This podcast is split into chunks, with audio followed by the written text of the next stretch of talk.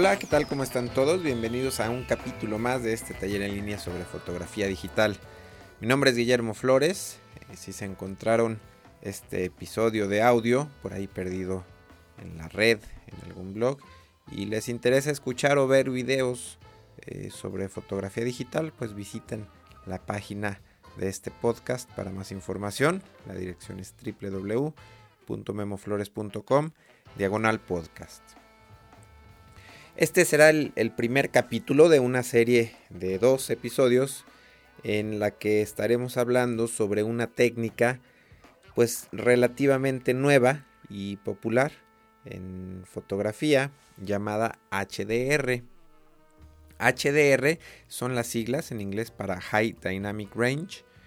En español sería alto rango dinámico o ARD. Pero pues no es muy común llamar a este estilo de fotos por sus siglas en español. Así que por cuestiones prácticas en este capítulo pues utilizaré las siglas en inglés.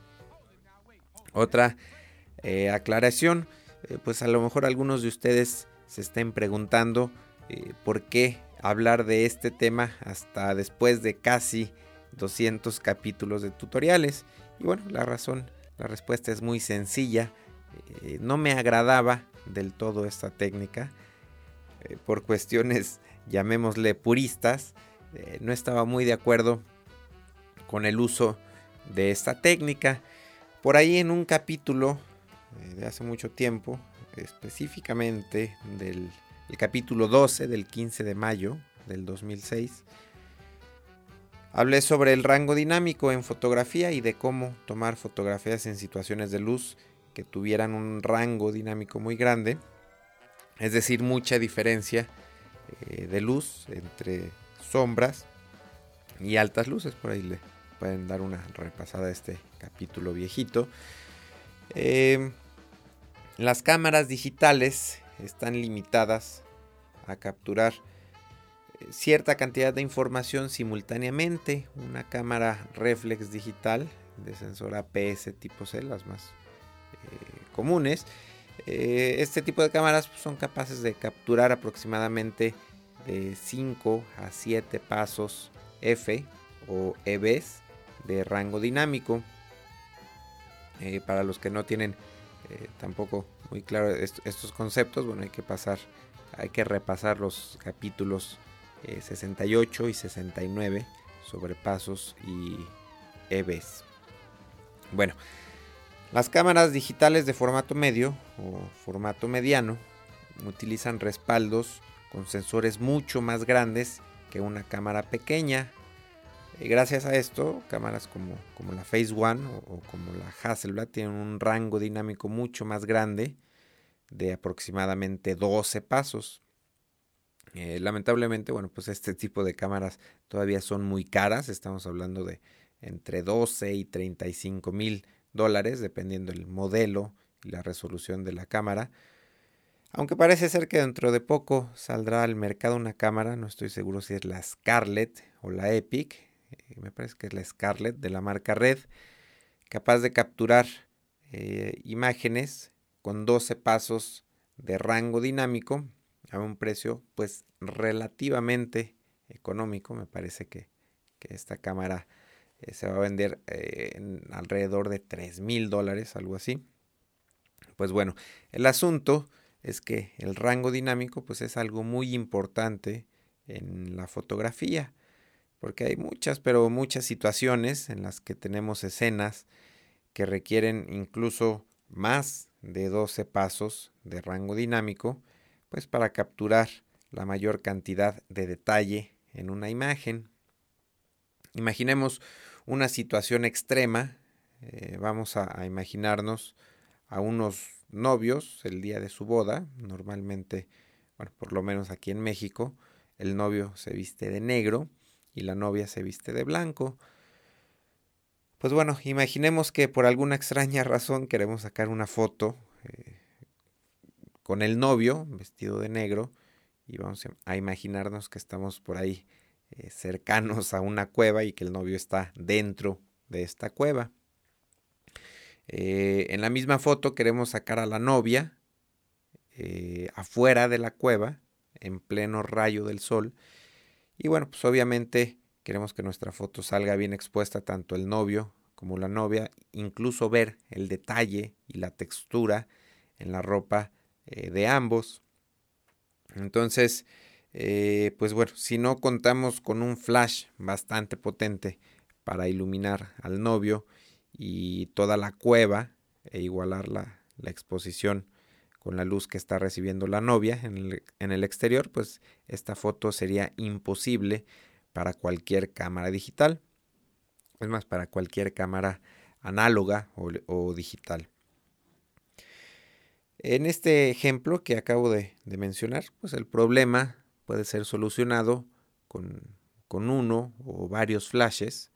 Eh, pero bueno, ¿qué pasa cuando no podemos rellenar con luz electrónica, con luz de flash?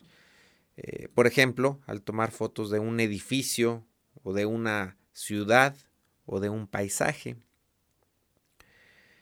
Eh, ahora imaginemos una puesta del sol con algunas nubes.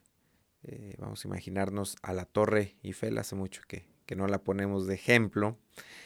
Eh, la vamos a imaginar en un atardecer, en una puesta del sol, con que quizá que haya algunas nubes sobre la Torre Eiffel o por ahí que salgan en nuestro cuadro y el sol nos queda a contraluz.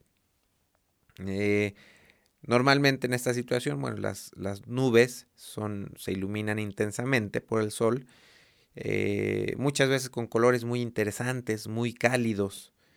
Y bueno, en este ejemplo particular, pues la Torre Eiffel quedaría, el frente que estamos fotografiando quedaría sin recibir luz. Eh, para captar este tipo de, atardeceres, este tipo de, situaciones, pues es común exponer para el fondo, para el atardecer, eh, ver bonitas las nubes, la puesta del sol.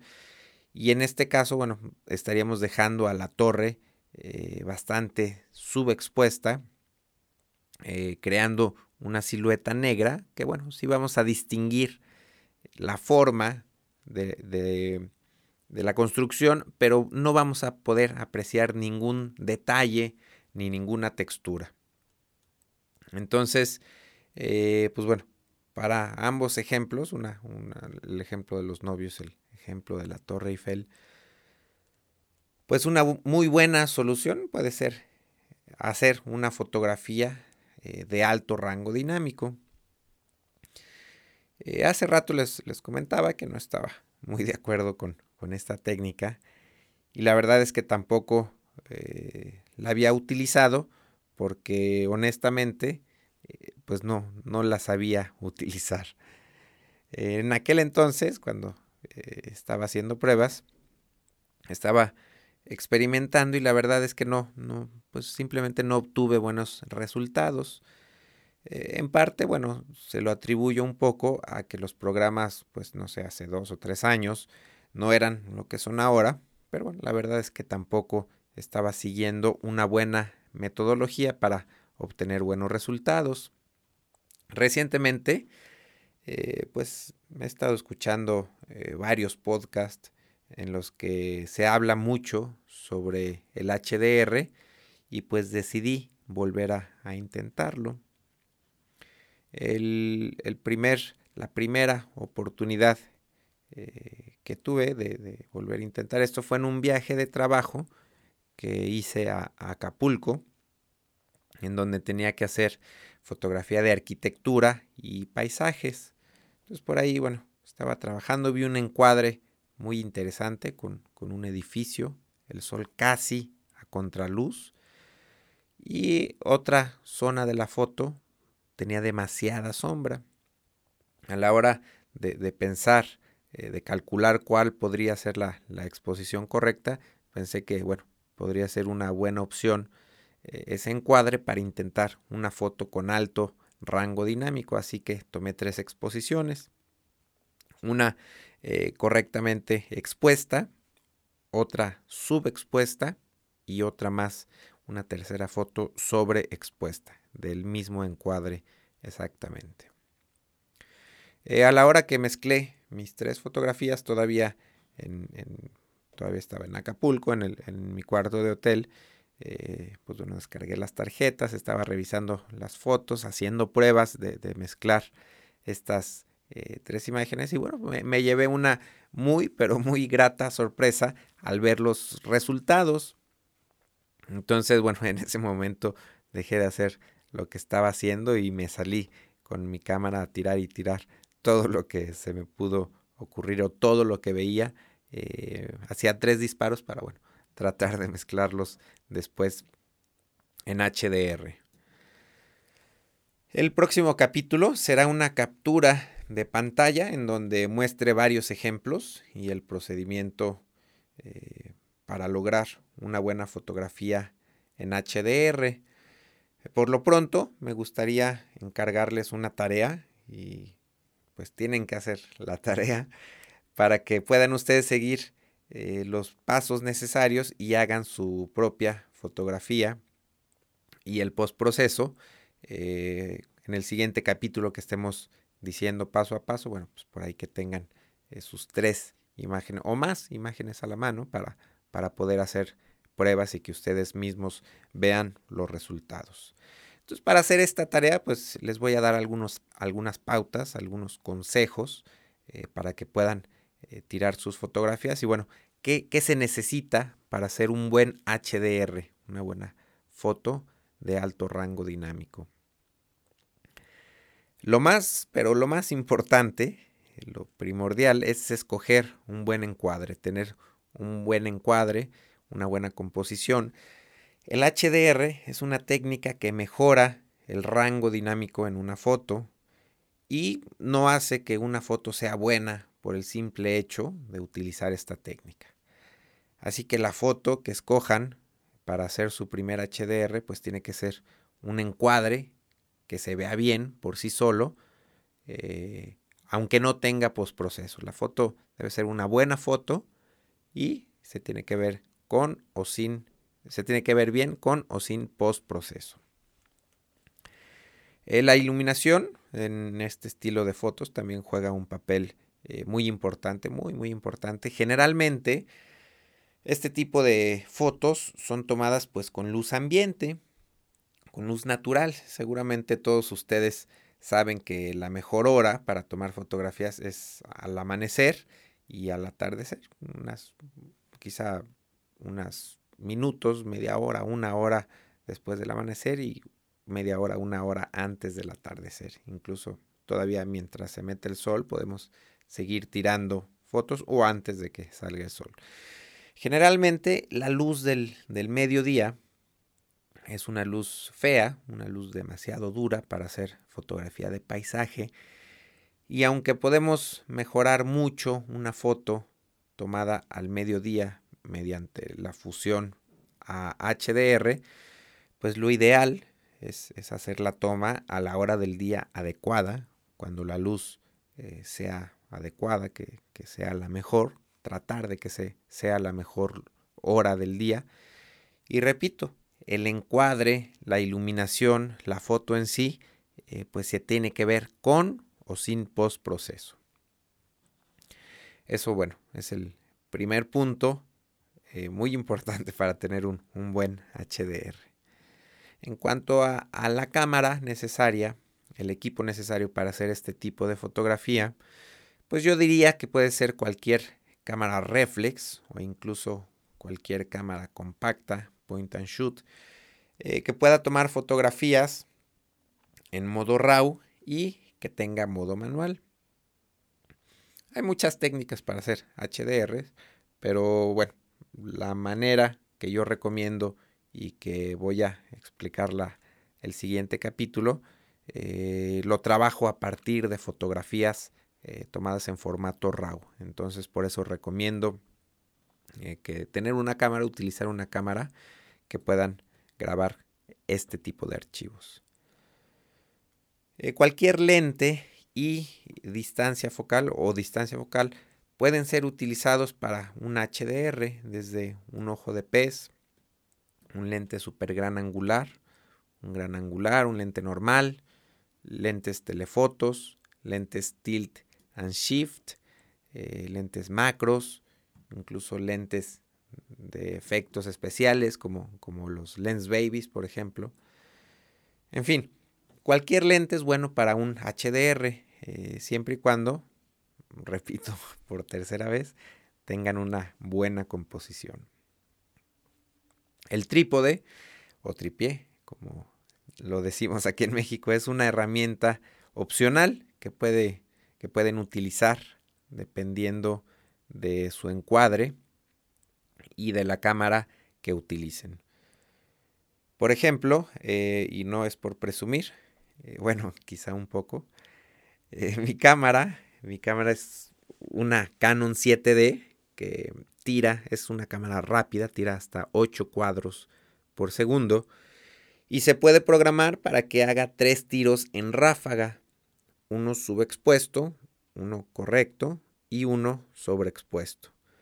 Así que en una buena situación de luz puedo tirar eh, un HDR, una, una serie de tres fotografías para mezclarlas en HDR en menos de medio segundo con la cámara sostenida en mis manos. Eh, si su cámara eh, es un poco más lenta, que les dé 3 o 4 cuadros por segundo, y pueden hacer horquillado, mm, bueno, así se llama, es la traducción o, un, eh, se le llama bracketing u horquillado automático, em, pueden arriesgarse a hacer un HDR con la cámara sostenida en sus manos, pero pues si van a tardar más de un segundo en hacer los tres tiros necesarios para mezclar su foto, pues mejor les recomendaría fijar su cámara. Eh, si su cámara de plano no, no, les permite hacer el bracketing u horquillado automático, pues definitivamente eh, van a necesitar un, un tripié o un lugar donde puedan fijar su cámara. Hay que tener cuidado a la hora de cambiar los valores de la cámara para evitar el, movimiento a la hora de, de, tocar la cámara, de cambiar los, los parámetros. Vamos a evitar eh, pues que se mueva el encuadre y vamos a tratar de que las tres fotografías pues sean lo más parecidas eh, posible. Las características eh, que tiene que tener una foto con alto rango dinámico varían un poco dependiendo la situación de luz que tengamos. Normalmente tres disparos son más que suficientes uno correctamente expuesto, uno dos pasos subexpuesto y una tercera foto dos pasos sobre expuesta. Eh, lo ideal es dejar el ISO y el diafragma o la apertura fijos en, su cámara. Por ejemplo, dejar el ISO fijo a 100 o 200 y eh, pues un, un diafragma eh, con buena definición en un lente que quizá pueda ser 5.6 f8 eh, para bueno, tener buen detalle, eh, tener el punto dulce en el lente. Entonces tenemos ISO 100 f8. si hacemos la foto en, en, un día soleado en exteriores, quizá la exposición correcta sea de un 250 de segundo, repito, con ISO 100 f8. Eso significa que nuestra foto dos pasos sobreexpuesta será con un sesentavo de segundo y la foto dos pasos subexpuesta será con un milésimo de segundo. Eh, repito, siempre y cuando la exposición correcta sea de un 250 de segundo. Y eh, les repito y les eh, aconsejo tirar sus fotografías siempre en RAW.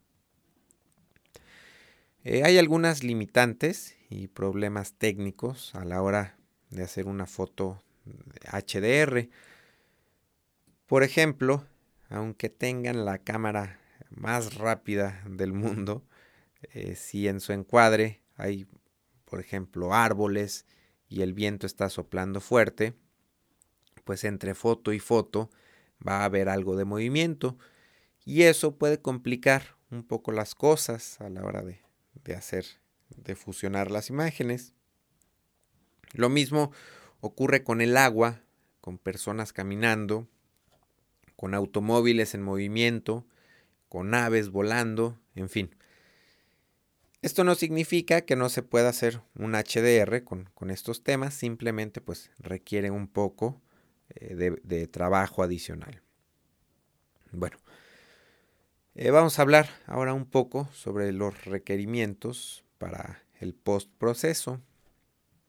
Soy seguro que muchos de ustedes, sobre todo los expertos en, Photoshop o en GIMP, eh, ya han utilizado técnicas similares o equivalentes al HDR para corregir una foto. Por ejemplo, eh, recortar un cielo bonito, un cielo agradable eh, y ponerlo sobre un cielo quemado, feo, sin detalle. En fin, conjuntar dos o más partes de, fotografías pues para lograr una foto con mejor rango dinámico aparente que la fotografía original. El problema, bueno, de, este método, eh, pues es que requiere mucho trabajo y pues conocimiento avanzado de herramientas como Photoshop o como GIMP. Eh, pues lamentablemente para nuestro bolsillo, una de las mejores herramientas, si no es que la mejor, o por lo menos la más popular, es un programa llamado Photo, Photomatics. Eh, la versión más básica que por cierto tiene bastantes limitaciones, tiene un precio de 39 dólares. Eh, está disponible para sistemas operativos Mac y Windows. Eh, la versión que recomendaría, la versión más completa, es la versión Pro y cuenta bueno, con toda la, funcionalidad a un precio de 99 dólares.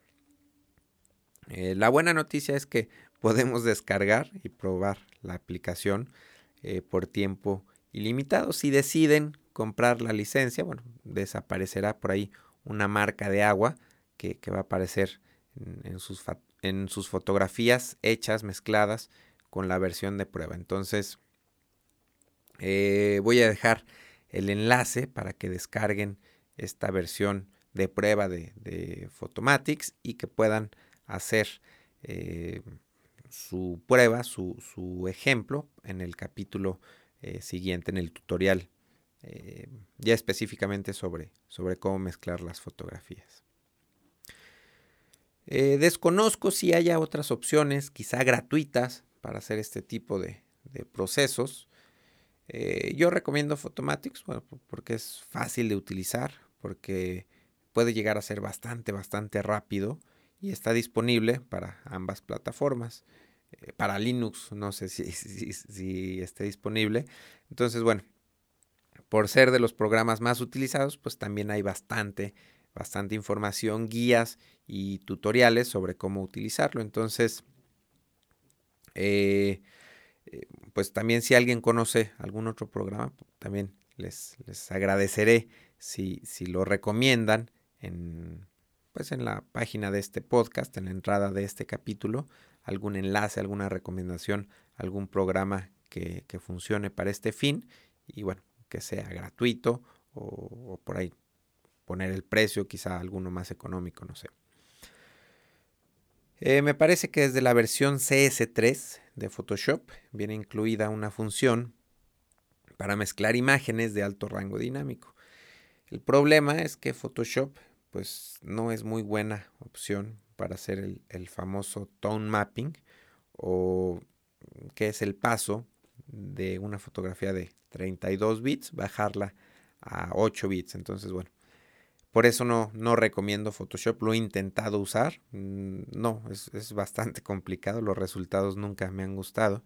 Entonces, bueno, eh, pues esto es, eso es todo por hoy. Eh, en el siguiente capítulo vamos a seguir hablando sobre el tema y ya veremos paso a paso las instrucciones para y algunos ejemplos de, fotografías que he hecho, eh, el antes y el después y cómo pueden mezclar ustedes sus propias fotografías eh, tomadas para hacer HDRs. Antes de despedirme, quiero hacer una invitación para hacer algunos pequeños cambios aquí en el formato del podcast. Eh, me gustaría incluir, ahora sí que, que, lo antes posible, anuncios, anuncios de patrocinadores dentro de los capítulos de audio y de video. Y pues obviamente para eso pues necesito anunciantes.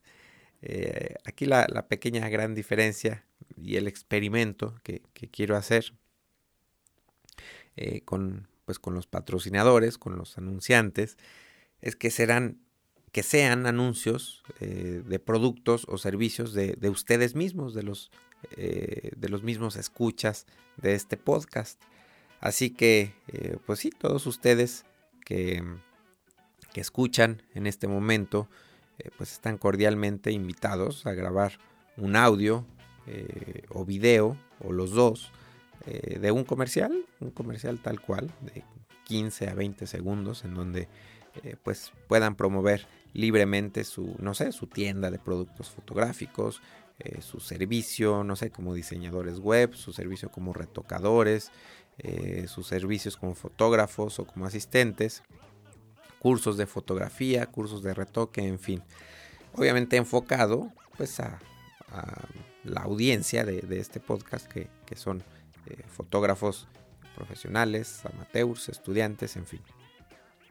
Entonces pues graben su anuncio especificando claramente si es un servicio eh, para todo el mundo a través de la red o si es algo regional para, para su cuadra, su ciudad, su estado, su país, el continente, en fin.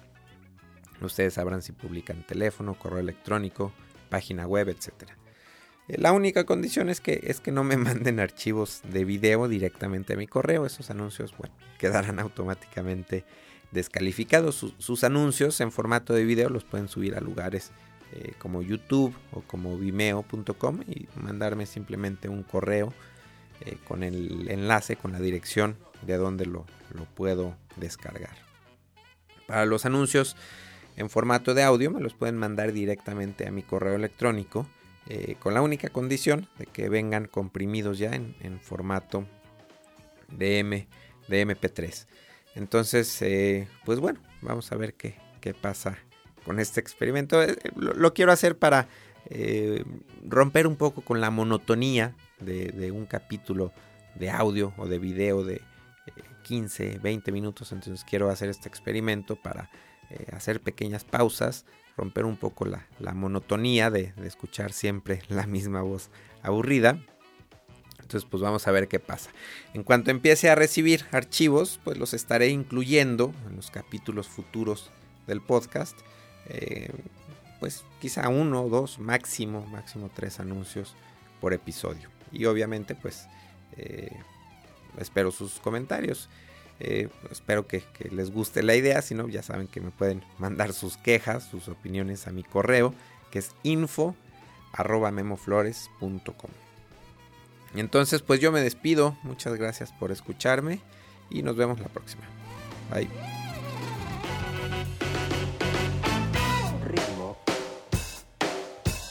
Greenwood.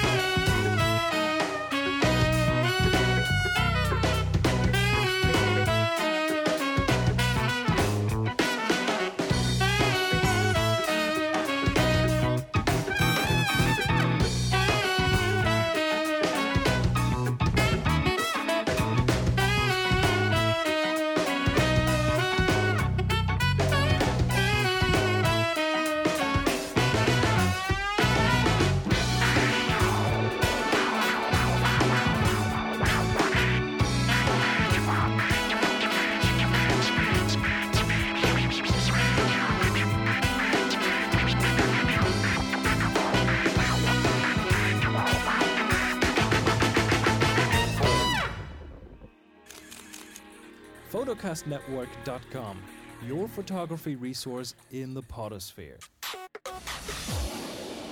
photocastnetwork.com